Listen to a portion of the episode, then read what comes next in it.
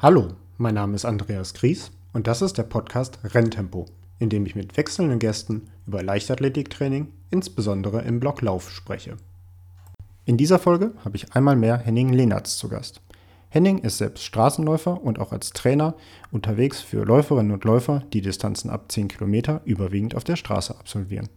Wir beide unterhalten uns in dieser Folge über die Unterschiede zwischen dem Laufen auf der Bahn und dem Laufen auf der Straße, dem Training und der Philosophie hinter beiden, naja, Laufarten.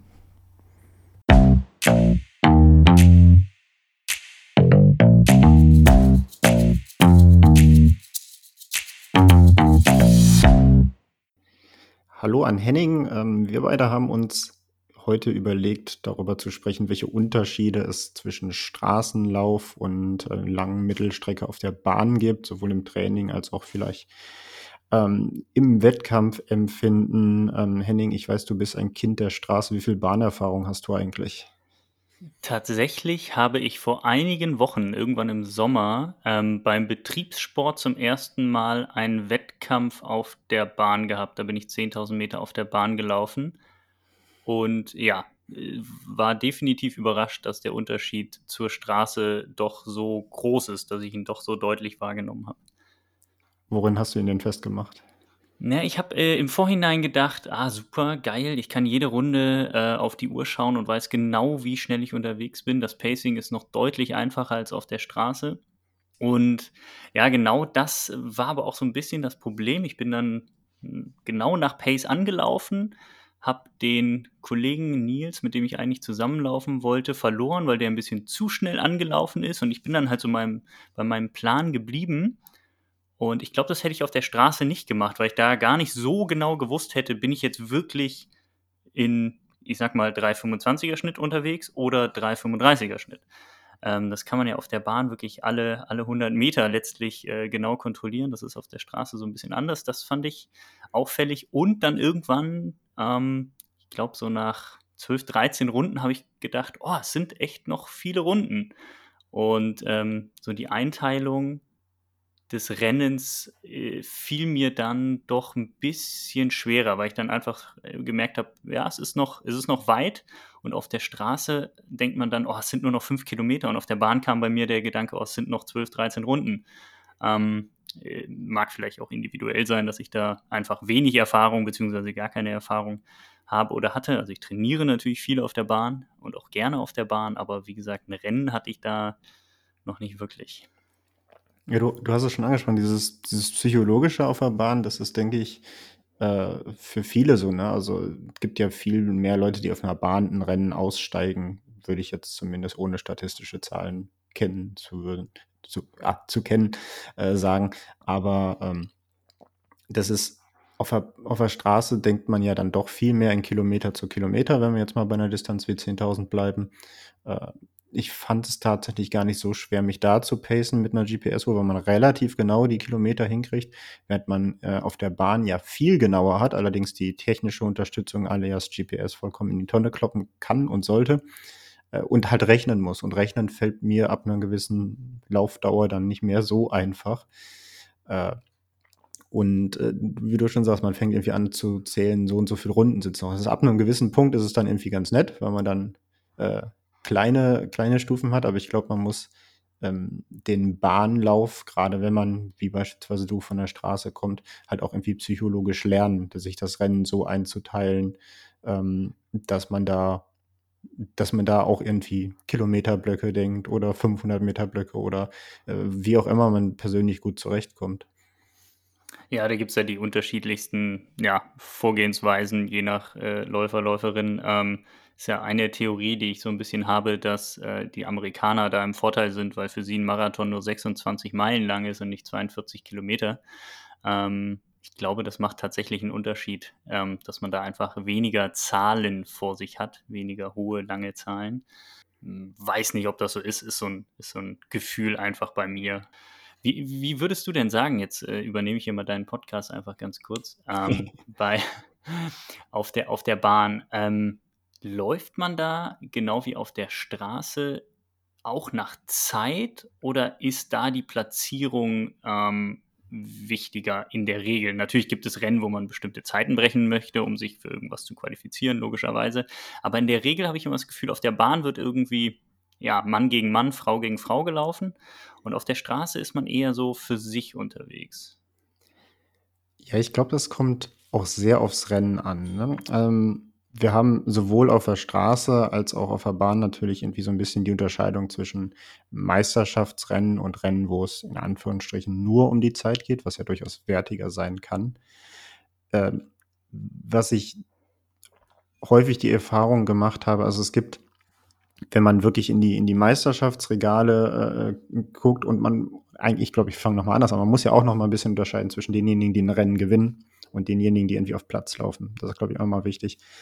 Ähm, wenn ich mir jetzt die, die 10.000 Meter angucke, was ja die einzige Distanz ist, die traditionell sowohl auf der Bahn als auch auf der Straße vorkommt. Es gibt Leute, die laufen Marathon auf der Bahn, aber das möchte ich jetzt hier besser nicht vertiefen. Ja, besser nicht, ja.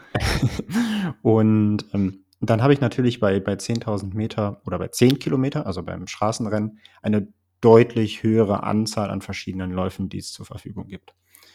Und wenn ich jetzt ein Läufer bin, der, sage ich mal, 35 Minuten läuft, dann habe ich sowohl die Option, wenn jetzt nicht gerade Corona ist, Rennen zu gestalten, wo ich damit Hundertster werde, wenn ich ein richtig starkes 10-Kilometer-Rennen laufe oder bei den deutschen Meisterschaften 10 Kilometer Straße werde ich da wahrscheinlich noch nicht mal Hundertster. Ähm, ich habe aber auch einen Haufen Volksläufe, wo ich damit gewinne. So, und dann ist dahergehend schon mal eine ganz andere Renneinteilung mit. Also ich glaube, umso stärker rumherum die Konkurrenz, umso weniger ich damit zu tun habe, vorne mitzumischen, umso mehr laufe ich auf die Zeit.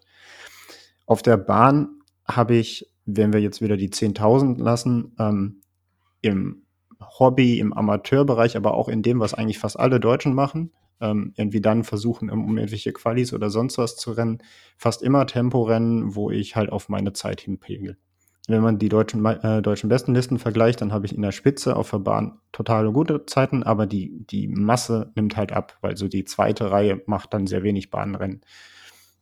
Wenn ich dann allerdings wirklich auf Meisterschaften schaue, also beispielsweise Olympia etc., dann wird ja eiskalt darum taktiert. Also da werden ja Tempowechselrennen etc. gemacht. Das hat dann nicht mehr viel mit einem reinen Temporennen zu tun. Es sei denn, es beschließt mal jemand bewusst das Rennen aus einer taktischen Überlegung durchgängig schnell zu machen. Ich glaube schon daher, dass das Bahnrennen häufiger ab einem gewissen Niveau unruhiger sind und man dementsprechend da ähm, mehr Tempo, Flexibilität mitbringen muss. Allerdings, und das ist halt genau der Unterschied im, im Hobbybereich, wenn wir jetzt bei uns irgendwie in, in Hamburg nach der Szene angucken, ist das halt als Event ausgelegt, wo die Leute Bestzeiten laufen und weniger auf den Platz gucken. Jetzt habe ich deine Frage mit einem sowohl als auch, glaube ich, beantwortet. Ja, aber ich, ich habe es mir natürlich fast gedacht, äh, dass, das, dass das in die Richtung geht. Ich weiß ja auch selber, dass es eben verschiedene Arten von, von Rennen gibt, von, von Läuferinnen und Läufern, die einfach ja, von einem Rennen unterschiedliche Dinge erwarten. Ähm, das, das ist ja auch vollkommen, vollkommen, vollkommen legitim. Wie, wie, siehst du denn den Unterschied zwischen Straße und Bahn? Ich meine, du kennst, kennst ja auch beides. Du hast ja auch deutlich mehr Erfahrung äh, auf der Bahn eben als ich und bist aber ja auch schon oft genug auf die Straße mal gegangen. Ich glaube, ähm, der, der entscheidendste psychologische Unterschied ist häufig, dass Straßenläufer, die wirklich rein aus der Straße kommen, häufig dann auch Quereinsteiger, die sehen sich als Straßenläufer, während der Bahnläufer, will ich jetzt mal ketzerisch sagen, Sachen, sieht sich als Leichtathlet. So, das ist schon mal ein großer, einfach ein Berührungsunterschied. Das ist auch einfach irgendwie naturgegeben, wenn ich ähm, viel im Gelände auf der Straße trainiere. Du bist jetzt auch nochmal häufiger auf, auf, der Bahn, aber es gibt ja auch viele ähm, Straßen, Langstreckenläufer, gerade im Hobbybereich, die sehen nie eine Tatermann oder vielleicht mal einmal im Monat, aber das ist jetzt die Ausnahme. Wenn ich jetzt ein Läufer bin, der vielleicht nur bis 5000 hochgeht, bin ich regelmäßig auf der Bahn und habe regelmäßig Kontakt mit Weitspringern, Sprintern, Hürdenläufern, Werfern. Allein schon, um ich gucken muss, ob ich auf einen Platz laufen kann oder ob ich einen Diskus an die Fresse kriege. Ähm, das hat eine andere, andere Berührungsangst, äh, nicht Berührungsangst, eine andere Berührungsintensität und ähm, dadurch vielleicht auch ein bisschen anderen, einfach eine Herangehensweise, einen anderen Bezug auf alles. Ich glaube auch, Vielleicht kommt es auch daher, aber viele, die auf der Bahn laufen, sind ja dann tendenziell auf die kürzeren Distanzen, ne? also 10.000 sind ja häufig die Ausnahme, ähm, haben halt auch eine andere leichtathletische Grundausbildung, es sei denn, dann die Straßenläufer wiederum, die ursprünglich von der Bahn kommen. und ich glaube, das hat auch auf, auf Trainingsinhalte und so ein bisschen Trainingsphilosophie ähm, Einfluss. Das heißt nicht, dass das eine richtig oder falsch ist.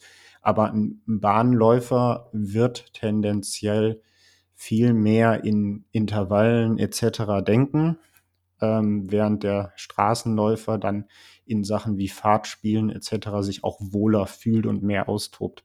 Das hat natürlich auch trainingsmethodische Gründe, je nachdem, was ich trainieren will, umso länger die Distanz wird, umso mehr ähm, bin ich halt wahrscheinlich auch auf solchen Einheiten unterwegs, aber theoretisch lässt sich ja, lassen sich viele Sachen ja auch vice versa mit dem, mit einem anderen Trainingsmittel trainieren, wenn man es ähm, richtig einsetzt. Aber so, womit sich die Athleten und die Trainer wohlfühlen, ich glaube, das hat dann auch viel damit einher. Und ich sag mal so, wenn ich nur im Wald Tausender-Intervalle mache und ich mache dann irgendwie meine, je nachdem, was es eine Einheit ist, 90 Sekunden oder drei Minuten Pause und stehe im Wald rum, ist natürlich was anderes, als wenn ich auf der Tatanbahn in der Zwischenzeit mich dann vielleicht nochmal mit dem Sprinter unterhalten kann oder dem Sperrwerfer zusehen kann.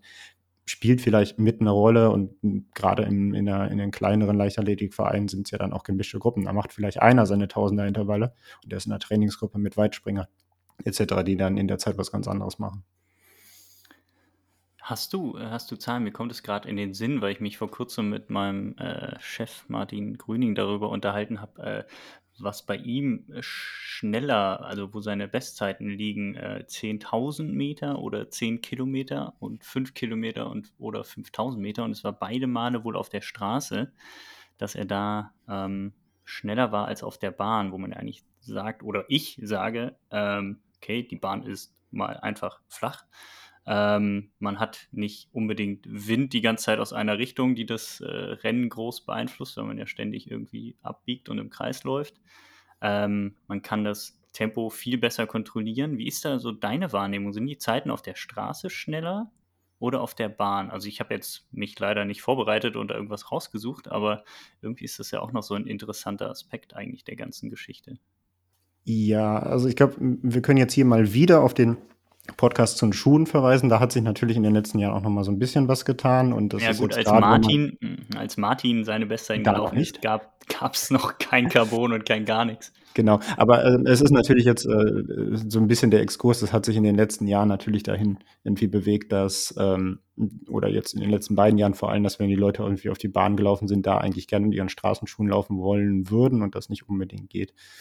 Ähm, ich habe gerade tatsächlich direkt vor mir offen mal die äh, deutschen Bestenlisten 2019 und 18. Ich habe bewusst die genommen, weil jetzt mit Corona natürlich noch ein paar Sondersachen in Sachen Wettkampfangebot eingingen. Ne? Wenn ich mir jetzt 2019 angucke, äh, Männer 10.000 Meter Ammanal Petros, entschuldige, falsch rum ausgesprochen, M und N vertauscht, das hoffentlich nicht nochmal. Ähm, 10.000 Meter Bestzeit 27,52 in London gelaufen bei den ähm, äh, ich glaube, das war sogar Eurocup da. Und auf der Straße 10 Kilometer deutsche Bestzeit in dem Jahr. Samuel, fit wie 28,43. Ne? Das ist so ein bisschen dieses Phänomen, was ich sage, natürlich in der Spitze.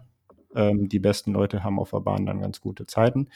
Das geht allerdings auf den 10.000 Metern halt, ist dann auch schon Platz 8, eine 29er Zeit vor allem, wenn ich dann, also in der deutschen Bestenliste sind ja bis zu 50 Plätze belegt, wenn überhaupt so viele laufen. So, das hört dann halt auf der Bahn mit einer 31,30 auf und auf der Straße hört das halt einfach mit einer 30,50 auf. Also ich glaube, grundsätzlich kann man schon häufig sagen, die, die absolute Spitzenzeiten, die können nach wie vor der Bahn gelaufen werden. Das ist auch fast immer so. Dass auch die, die Rekorde müssten deutlich besser sein. Genau, der Rekord ist etwa eine halbe Minute schneller über äh, die 10.000 Meter bei den Männern. Allerdings die, die Masse an Athleten ähm, findet sich dann häufig äh, über den 10 Kilometern, also auf der Straße wieder. Was allerdings auch damit zu tun hat, dass beispielsweise gute Mittelstreckenläufer äh, sehr selten in ihrer Saisonplanung noch einen 10.000 Meter Lauf reinhauen können. Ähm, aber einen 10 Kilometer Lauf dann irgendwie um Silvester oder sonst was laufen. Also wenn man jetzt mal reinguckt, da sind dann Zeiten, äh, die aufgestellt wurden im Dezember oder im, im Februar, was ja jetzt nicht die klassische äh, Saisonphase ist, ähm, die sich dann halt damit noch im, in die deutschen Bestenlisten eintragen, die halt nicht die 10.000 Meter laufen. Dadurch entsteht ein bisschen mehr Breite auf der Straße. Grundsätzlich kann man schon sagen, beispielsweise gerade als Frau, wenn man eine Frau ist, die irgendwie unter 40 Minuten läuft über 10.000 Meter, was ambitioniert ist, aber was nur wirklich weit davon entfernt ist, eine absolute Spitzenleistung zu sein, wirst du auf der Straße keine Chance haben, in die deutsche Bestenliste zu hören. Also die führt bei den Frauen 2019 wieder bei 35, 55 auf, also nur eine 35er Zeit mitbringen. Mhm. Auf, der, auf der Bahn reicht eine 39er Zeit einfach um dann irgendwie auf Platz 40, 50 reinzuholen, weil da die Masse nicht da ist. Aber auch da, Spitzenleistung Alina Reh 31, 19, das ist nochmal wieder eine ganz andere Hausnahme, weil auf Bestleistung 10 Kilometer Straße in dem Jahr 31,50. Also die, die absolute Spitze ist immer noch schneller auf der Bahn, aber die, die Masse ist äh, bei 10 Kilometer ganz klar Straße. Ja, auf jeden Fall, ja, auf jeden Fall interessant, aber macht natürlich Sinn, ne, dass die Leute eben eher bei den Volks- und äh, ja, Straßenläufen unterwegs sind und äh, nicht so auf der Bahn. Da ist, glaube ich, auch die, die Hürde so ein bisschen größer. So viele Möglichkeiten gibt es einfach nicht, was die Anzahl der Rennen angeht, natürlich dann auch was die Größe der Rennen angeht ich glaube, die Bedenken sind auch relativ groß. Selbst, selbst ich mit einer knapp jetzt unter 35er Bestzeit. Ach so, wir, äh, dieser Podcast darf nicht so lang werden wie die vorherigen. Ne? Ich, bin ja ich weiß, was schneller Bestzeit verbessert. Ja, ja, ich bin jetzt endlich sub 35 gelaufen. Egal. Ähm, also selbst mit so einer Zeit, so also um die 35 Minuten, äh, wo du ja vorhin meintest, damit kann man in manchen Gegenden Volksläufe gewinnen und woanders wird man Hundertster. Selbst da überlegt man sich, oder ich habe mir zumindest überlegt, so nach der Zehner, in welchen Lauf gehe ich da rein? Gehe ich in den Lauf? Gehe ich in den Lauf? Da wirst du so und so oft überrundet. Den anderen Lauf kannst du eventuell gewinnen. Wovon hast du mehr? Was aber auch sehr typabhängig ist.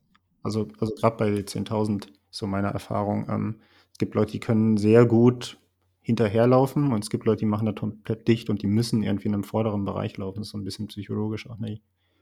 Ja, Sache. genau, aber das weiß man ja im Zweifel nicht. Also mich hat das, mich hat das auf der Bahn auf jeden Fall jetzt überrascht. Ich werde das definitiv auch noch, noch mal machen. Ähm, auch wenn es wahrscheinlich jetzt erstmal wieder nicht die Möglichkeit gibt, äh, etwas länger. Aber ja, also so meine, meine, meine finale Meinung dazu habe ich mir noch so, habe ich mir noch gar nicht bilden können, was ich, was ich irgendwie besser finde. Also war ein interessanter Ausflug, definitiv, da mal 25 Runden im Kreis zu laufen. Gut, ich werde da auch nicht mehr jetzt groß eine Bahnkarriere anstreben können, weil ich einfach viel zu spät mit dem Bums hier angefangen habe. Ich glaube, was, also was natürlich auch einfach der Unterschied ist, ist so das, das Drumherum. Also, wie du sagst, schon irgendwie 25 Runden äh, im Kreis laufen, das ist halt das, was es leider häufig ist. Ja, dann wird halt irgendwie auf einem Wettkampf noch 10.000 Meter angeboten aber die werden halt auch angeboten. Und wenn du dann ein Leistungsgefälle hast, von vorne läuft jemand 32 und der letzte in dem Rennen läuft mit 46 Minuten, die du dann halt wirklich ein paar Mal in dem Rennen nochmal auf die Schulter klopfen kannst, das ist nicht wunderlich schön. Ne? Auf der Straße hast du mit den im Zweifel nichts zu tun oder wenn irgendwie eine zwei oder zweieinhalb Kilometer Runde ist, dann kriegst du vielleicht einige einmal noch ein und du hast im Normalfall mehr Publikum. Du kriegst halt irgendwie noch eine Zeitungsseite, wenn du den Dorflauf gewonnen hast. Du kriegst irgendwie einen riesen äh, Glas äh, alkoholfreies Weizen, was du irgendjemand über die, über die Schulter stüppen kannst und all den ganzen Kram. Und ich glaube, da wäre natürlich ähm, ein Veranstalter, Vereine, Verbände gefragt, wenn man die 10.000 Meter ernst nehmen will, äh, die natürlich auch häufiger besser aufzuziehen, was für alle Distanzen gilt, muss man ja auch ganz ehrlich sein. Ne? Also 800 Meter Rennen gibt es auch ganz, ganz traurige Veranstaltungen, wo auch irgendwie der Erste in der 1,52 ankommt, der Letzte in der 2,10 im gleichen Rennen das haben wir theoretisch in einem Marathon auch. Ja, da läuft vorne ein Elitefeld und hinten läuft jemand fünf Stunden. Da ist das aber eine ganz andere, andere Hausnahme. Bahnrennen müssen schon so organisiert sein, dass es ein dichtes Feld ist im besten Fall. Ne? Also wenn 10.000 Meter Lauf von 20 Leuten innerhalb von einer Runde ins Ziel kommt, weil keiner überrundet wird, dann ist das abgefahren geil. Das wird auch jedem Teilnehmer dann Spaß machen. Und das ist auch erstmal egal, ob es 35 Minuten ist oder ob es 30 Minuten ist. Aber ich glaube, das muss halt dann, dann auch so ein bisschen das Ziel sein. Da muss man halt manchmal auch, wie du schon sagst, in welchen Rennen stecke ich hin? Und das ist nicht nur eine Frage der Athleten, sondern auch der Veranstalter. Wie kriege ich dann ein Feld auch zusammengestellt und sich da ein bisschen drauf auch fokussieren, dass es auch wirklich gut wird.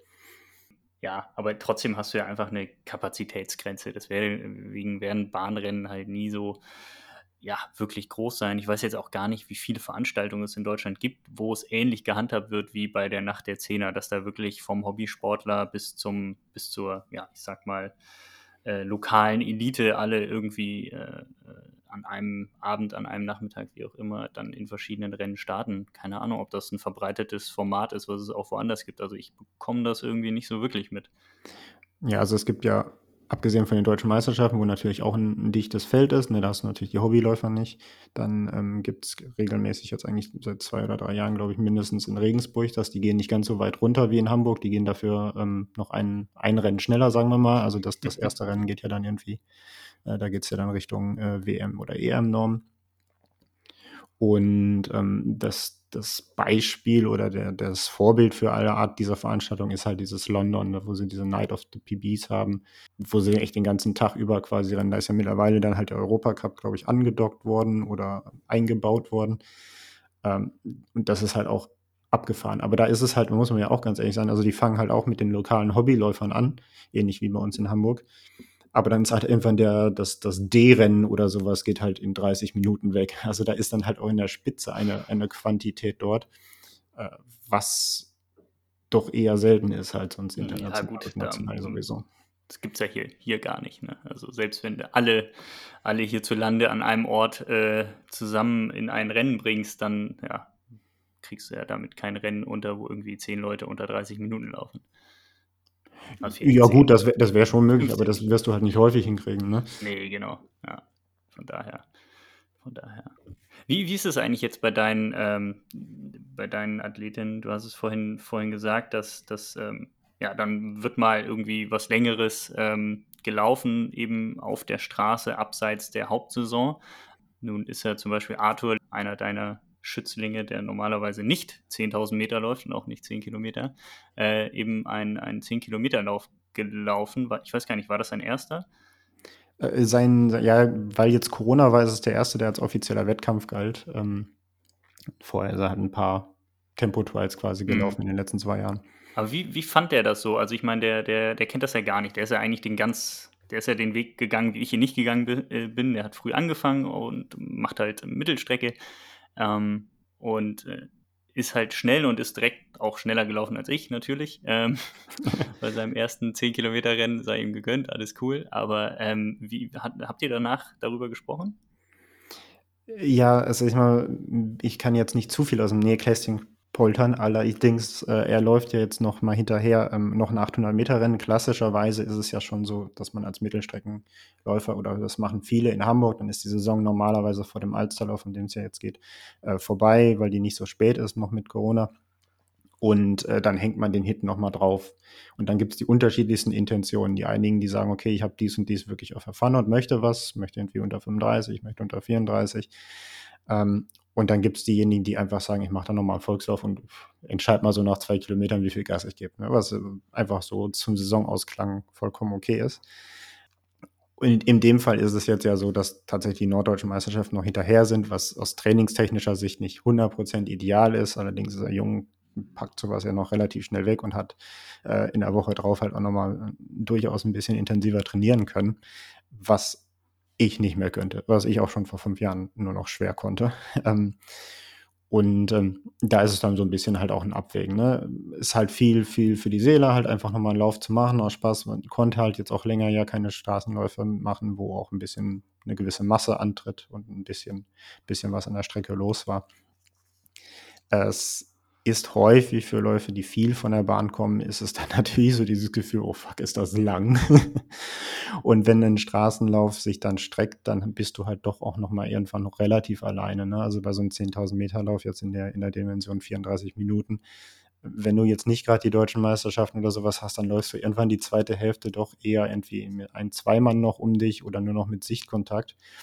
Und dann wird es natürlich trotzdem auch anstrengend. Ähm, allerdings ist der große Vorteil dann wieder, wenn es nicht die eigene Distanz ist, ey, man hat halt auch nichts zu verlieren. Ne? Und wenn man dann merkt, auch man recht, läuft auch relativ weit vorne mit und hat vielleicht sogar ein paar hinter sich, die das eigentlich als Hauptdistanz machen, ja, dann treibt einen das auch emotional mal an und dann macht das Spaß. Und äh, es gab auf jeden Fall beim Training hinteraus noch von einigen Schulterklopfen ähm, und Gratulationen. Und ja, dann, dann nimmt man das auch, auch mal mit der, der klassische Punkt wäre halt normalerweise wirklich ganz am Ende der Saison oder wo es viele Mittelstreckler, die jetzt nicht unbedingt ähm, der Mittelstreckler-Typ vom Sprint sind, also nicht der 400, 800 Meter Läufer, der wird beim 10.000 Meter Lauf immer sagen, einmal hasse sie noch alle. Aber die, die Leute, die auch Richtung 1500 tendieren, die auch Kilometer mal machen, äh, die laufen gerne einen Silvesterlauf oder was auch sehr gut anpasst, ist immer so um Ostern, so nach Abschluss der, der ähm, vielen Kilometer, die man vielleicht manchmal im Trainingslager gemacht hat. Da kommen richtig gute 10.000 Meter Zeiten raus, also 10 Kilometer Straße dann ja meistens. Und die sind, wie du sagst, häufig dann sogar besser als äh, die von einigen Langstrecklern, was, was natürlich dann auch so ein bisschen fürs Ego schmeichelt. Und dann ist man aber auch danach froh, wenn man sagt, okay, abgehakt, guter Lauf. So, und jetzt geht's auf die Bahn und jetzt wird Spikes angezogen und geballert.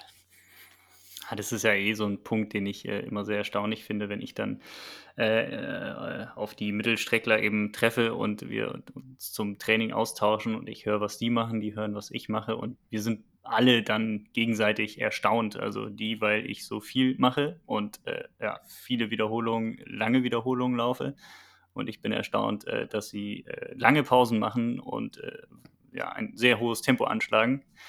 Und so unterschiedlich ist ja dann, ist ja dann die Welt und trotzdem äh, ist es halt Laufen. Das ist irgendwie, irgendwie ganz, äh, ganz schön natürlich, dass wir irgendwie den gleichen Sport betreiben und dann doch, ähm, dass es doch so große, so große Unterschiede gibt. Aber letztlich, ja gut, wenn die Jungs dann halt mal auf die Straße oder auch die Mädels äh, auf die auf die Straße wechseln, haben sie natürlich einfach, weil sie untenrum so, so verdammt schnell sind, dann natürlich trotzdem sehr, sehr gute Karten. Ähm, auch wenn sie sich im Vorhinein vielleicht denken, boah, ist das, ist das weit jetzt hier, 10 Kilometer. Aber ja gut, wir hatten sonst Marathon läuft. Wir hatten es die Tage auch beim Training noch mal so ein bisschen mit äh, untereinander unter den Athleten besprochen. Es ist halt auch, es funktioniert natürlich äh, dieses Außen- und Mittelstreckentraining, ähm, eine, eine, in Anführungsstrichen Langstrecke zu laufen, funktioniert natürlich bis zu einem gewissen Niveau nur ganz gut. Also es, natürlich muss man es psychologisch wegstecken, weil es halt eine ganz andere Belastung ist oder einfach eine gefühlt auch ganz andere Belastungen, ne, weil man sehr lange halt ähm, in der Belastung steht, anders als ein 800-Meter-Lauf, wo, wenn es weh tut, ja gut, dann ist halt jetzt noch die letzte Runde. Ne? Aber es funktioniert natürlich auch irgendwie physiologisch nur bis zu einem, bis zu einem gewissen Grad. Also so ein 10.000 Meter Lauf, das würde jetzt nicht mit einem Halbmarathonlauf funktionieren. Wenn ich mir jetzt angucke, was für 10.000 äh, vermutlich wird irgendwie so die anaerobe Schwelle schlechter sein als bei einem vergleichbaren Läufer äh, auf dem Langstreckenniveau, der da viel mehr Wert drauf gelegt ist. Aber man muss halt auch ganz ehrlich sagen, wenn jetzt jemand wie Arthur dann ein paar Millimol aufbaut bei dem Tempo, die kann er halt auch ganz anders vertragen. Ne? Und das funktioniert ja, natürlich dann auf zehn Kilometer noch ganz gut. Ein Halbmarathon wirst du nicht mit einem gewissen, eigentlich zu hohen Laktatniveau lange rumlaufen können. Ja? Und das ist natürlich jetzt wieder ein Unterschied zwischen jemand, der irgendwie für Halbmarathon trainiert, der äh, bei gewissen Laktatgrenzen die gar nicht erreichen kann, während jemand, der irgendwie 800 Meter, also wir schießen uns ja im Sommer auch mal gerne richtig ab, ne? dann kommen ja da definitiv zweistellige Millimolzahlen raus und das ist ja was, was brauchen Marathonläufer ja nicht. Also wofür? Ich, glaube, ich komme da gar nicht hin. Ja, eben, das, das erreichen sie häufig ja. nicht. Ja, genau. Ähm, was, was ja auch noch so ein Unterschied ist zwischen Bahn Mittelstrecke, Langstrecke und, und eben der, der, den Straßenwettkämpfen ist auch so ein bisschen das Alter der Leute. Es sind einfach ganz andere Leute. Ähm, auf, der, auf der Bahn ist es Alter, sind eher die, die jüngeren Leute, Jugendliche, Kinder, ähm, junge Erwachsene, die ja sich da ihre, ihre läuferische äh, oder leichtathletische Karriere ähm, aufbauen und äh, ja, in der Regel noch schneller werden. Und auf der Straße ist halt auch so ein ganz anderer Aspekt. Da ist eher der Freizeitaspekt dann. Natürlich in der Spitze wird natürlich auch schnell gelaufen, aber die, die Läufer, die sich jetzt, selbst die Topläufer, die sich für eine Karriere auf der Straße entschieden haben und dann ähm, nicht mehr so oft auf der Bahn oder gar nicht mehr auf der Bahn zu finden sind, sind ja eigentlich schon an in ihrem Zenit, was die, was die Schnelligkeitsentwicklung angeht, sind sie ja schon drüber, ne? Und die laufen dann eben klassisch dann irgendwann Halbmarathon und Marathon und kehren nur noch ganz, ganz selten auf die Bahn zurück. Das ist ja einfach auch so ein Punkt. Die, die auf der Bahn laufen, haben noch was vor sich und die, die auf der Straße laufen, haben das Beste schon hinter sich. Äh, das stimmt ja so. auch nicht. Also, ja, aber ist, so ganz, ist, ganz gemein kann man es schon so zusammenfassen. Ja, aber das wäre jetzt an meiner Rolle als, als Bahntrainer, das irgendwie so zu behaupten. Ähm, ich glaube, ja, da spielen halt so. spielen zwei Punkte eine Rolle. Der eine Punkt ist ganz klar, ähm, es gibt auf der Bahn eigentlich keinen Breitensport zweiter Reihe. So, also vielleicht jetzt genau, sowas wie ja. Betriebssport, das ist die Ausnahme, aber in der Regel läuft keiner 800 Meter als Mann in drei Minuten. Wenn jetzt nicht Seniorensport ja. machen, dann macht das wieder schon als Leistungssport irgendwie um deutschen Seniorenmeisterschaften oder sowas. Ähm, auf der Straße ist es kein Problem, Marathon in vier Stunden zu laufen oder sowas. So, das ist normal. Ähm, Und äh, das ist der eine Aspekt. Und das andere Aspekt ist natürlich auch, was passiert im Körper für, für Anpassungsprozesse. Und wenn ich eine Schnelligkeitsentwicklung mache, also gehen wir mal wieder Richtung wirklich ganz kurz, 100 Meter, 200 Meter, 400 Meter, äh, Laktattoleranzentwicklung, all das sind natürlich Aspekte, die ähm, kann ich in einem gewissen Alter viel effizienter trainieren und auch nur hat ja jeder so seinen Radius, den, den man genetisch mitbringt, den man irgendwie ausreizen kann. Darüber hinaus geht es ja eh nicht. Während die Aspekte, die wichtig sind für einen Straßenlauf, wenn er jetzt Halbmarathon, Marathon denken, sind ja noch in einem viel längeren Zeitraum des, des, des menschlichen Daseins trainierbar. Trainierbar sind die immer, also sind beide Aspekte immer, aber auch ansprechend trainierbar und auch die Anpassungsprozesse sind ja ganz andere. Also wenn ich ähm, Richtung Lungenvolumen und Sauerstoffaufnahme arbeite, da brauche ich ja mehrere Trainingsjahre, um auf einem Niveau zu kommen. Also es wird ja keiner seine Bestzeit nach einem Jahr Marathontraining erreichen, sondern irgendwie erst, wenn er es kontinuierlich macht, wird er sich über Jahre hinweg steigern. Und zwar auch noch, wenn er mit 30, 40, 50 anfängt, würde sich natürlich auch irgendwie über 400 Meter steigern. Aber das sind ja trotzdem andere biologische Prozesse oder ähm, andere auch Organstrukturen, die da angesteuert werden. Ja, genau, klar, aber äh, das ist ja, ist ja genau das, ne? Die, die, ähm, jungen Erwachsenen, die jüngeren LäuferInnen sind halt dann, ja, machen das halt auf der Bahn, werden schneller, werden schneller, werden schneller und irgendwann haben die halt ihren, ich sag mal, Entwicklungszenit erreicht, was das Tempo untenrum angeht, ne? einfach was die Leistungsfähigkeit bis, ich sag jetzt mal, maximal 5000 Meter angeht und dann kommt halt irgendwann so der Schritt auf die Straße. In, das ist ja der klassische Weg in der in, in der Leichtathletik der letzten Jahre. Ne? Also die, alle, alle Top-LäuferInnen, die irgendwie vorne mitlaufen, ähm, kommen ja eigentlich von der Bahn. Es gibt, gibt glaube ich, ganz, ganz wenige, die nicht die klassische Leichtathletik-Karriere durchlaufen haben, weil du natürlich einfach diese, diese Entwicklung benötigst, um, um dorthin zu kommen. Klar, es gibt, gibt Ausnahmen, aber es sind, sind ganz, ganz ganz, ganz wenige natürlich nur. Wobei gerade in der, in der deutschen Laufszene, also bei Trainerinnen und Trainern oder auch in, beim DLV natürlich schon so ein bisschen diese zwei Pole. Man hat lange, ähm, war man wirklich Verfechter dieser Sache nach dem Motto, ein guter Marathonläufer war vorher einfach mal ein guter 5000 Meter Läufer. Ähm, und der gute 5000 Meter Läufer muss zwangsläufig wie eine gute 1500 mitbringen und dann kommst du irgendwann daran, wenn du es komplett zu Ende denkst, dass der Marathonläufer irgendwann auch seine 100 Meter maximal ausgereizt haben müsste quasi. Ne? Und es gibt mittlerweile schon so ein bisschen die Tendenz, dass man, wenn man wirklich in einen Leistungssport denkt und, oder Hochleistungssport, also Richtung nach dem Motto, wir wollen Leute nach Olympia bringen, was uns in Deutschland zunehmend schwerfällt natürlich, zu schon eine, eine, langfristige Planung im Kopf zu haben. Und dann ist es schon ein Unterschied, ob ich jemanden ähm, auf Distanzen bis 5000, 10.000 bringen will, wo ich dann zum Beispiel mir natürlich in der Jugend auch schon Gedanken mache, dass er vernünftige Konstitution mitbringt, um ein vernünftiges Krafttraining zu machen, etc. Oder soll das jemand sein, der wirklich auf 10.000 Meter und plus unterwegs ist, der wird nach allem, was wir wissen, ja, um gewisse Umfänge nicht rumkommen. So. Und wenn ich diese gewissen Umfänge vielleicht mit 26, 27 machen will, dann werde ich auch schon mit 18, 19, 20 an diese Umfänge gewöhnt werden müssen. Ja, das heißt nicht, dass ich die gleichen Umfänge mache. Das heißt auch gar nicht, dass ich unbedingt zig Kilometer schrubbe. Aber ich muss meinen Körper natürlich darauf vorbereiten, weil ich nicht irgendwie anfangen kann, bis 24, 25 mit 80 Wochenkilometer zu arbeiten und dann innerhalb von drei Jahren auf 200 hochzugehen das wird nicht funktionieren. Und da diese Weichenstellung ähm, ist so ein bisschen schwierig und widerspricht so ein bisschen auch dem, was man lange als, als Rahmentrainingspläne im Lauf hatte. Man geht dann schon und dann gehen einige Trainerinnen und Trainer schon dahin und sagen, na gut, wenn die Leute im Marathon oder auch nur 10.000 Meter auf einem Niveau ankommen, wo sie international mitmischen können, dann werden wir nicht drum rumkommen, dass wir die auch schon mit 18 daran gewöhnen, gewisse Umfänge machen zu können. Und das widerspricht natürlich der Option, mit 18 wirklich auch total wieder ins Tempo zu gehen. Und diese beiden Aspekte muss man dann schon so ein bisschen denken. Das heißt, es ist schon ähm, dann auch zunehmend wichtig, selbst wenn ich von unten komme, eigentlich schon so in der U18 mir eine Überlegung zu machen, soll das Richtung Marathon gehen? Oder soll es halt nie dorthin gehen? Es gibt natürlich immer die Ausnahmen, das wird es auch immer geben. Es gibt auch die, die Weltklasse-Bahnläufer wie Mo Farah, die sich auf der Straße nicht wirklich zurechtgefunden haben. Ja, ja. Ähm, aber bei allem dem, was planbar ist oder was man planbar haben ist, ist es halt, kommt man meistens dann halt nicht drum herum, eine langfristige Planung oder einen langfristigen ähm, zumindest einen, einen Entwicklungsweg sich vorzustellen, ähm, auf dem es entlang gehen kann.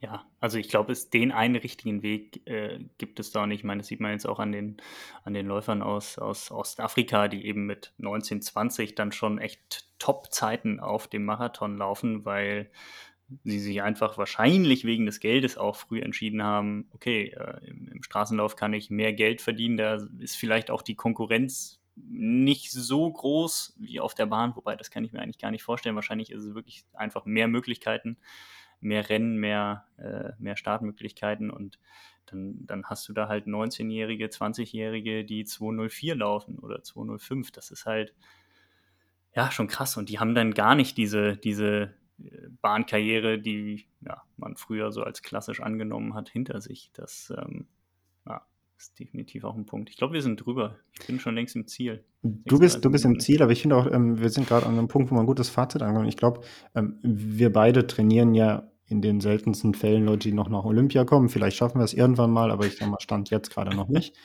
Ähm, ich glaube, für, für alle, die sagen, oh, ich möchte laufen und vielleicht jetzt so bisher Straßenläufer sind, ähm, man, man sollte sich das vielleicht dann durchaus mal angucken, ob man lokal irgendwie eine, eine Gruppe hat, die auch auf der Bahn trainieren und auf Bahnwettkämpfe. Dafür würde ich natürlich als, ähm, als Bahntrainer oder als von der klassischen Leichtathletik kommen, da immer mal plädieren, nach dem Motto, nicht nur, nicht nur auf Lauftreff und auf den Straßenlauf gucken, sondern vielleicht auch mal schauen und dann vor allem hin sich hineinfühlen, ist das was für mich? Aber das Wichtige ist ja im Endeffekt, dass man sich darin wohlfühlt, weil man wird keinen guten 10 Kilometer Straßenlauf laufen, wenn man das Gefühl hat, boah, was habe ich die ganze Zeit den scheiß Asphalt unterm Boden.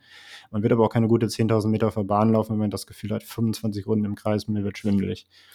Und ähm, am besten ist es dafür, das halt gegenseitig kennenzulernen. Und ich glaube auch da bei den, bei den Straßenläufern andersrum, also bei den Bahnläufern, die mal Richtung Straße tendieren, da muss man ja auch nicht die, die Angst haben. Und äh, du, hast, du hast es angesprochen. Man kann auch mal die äh, angeblichen Straßenexperten dann ärgern. Meistens wird es nur bis 10 Kilometer gelingen, vielleicht in den seltensten Fällen mit viel Vorbereitung auch mal auf die Distanzen darüber. Ähm, und bei uns beiden ist es ja auch so, wir trainieren auf unterschiedliche Distanzen oder unsere Athleten auf unterschiedliche Distanzen. Aber es gibt immer die Phasen, wo man sehr viel zusammen machen kann und dann lohnt sich das auch. Ja, weil es halt dann letztlich doch Laufen ist, ne? Das ist ja, ist ja das Schöne, ne? Also die einen laufen zwar kürzer und schneller und die anderen äh, länger und einen Ticken langsamer vielleicht im Schnitt, aber ja, letztlich ist es halt Laufen und so die Basis ist dann halt doch das ganz normale, das ganz normale Training. Und da muss man dann halt mit den speziellen Einheiten dann entsprechend das herauskitzeln, was man herauskitzeln möchte, das stärken, was man stärken möchte. Aber das kann man auch zum Teil eben definitiv gemeinsam machen. Ich meine, man sieht es ja immer wieder, wenn wir auf der Bahn sind. Oder wir im Gelände. Oder im Gelände, ah, da freue ich mich auch schon wieder drauf.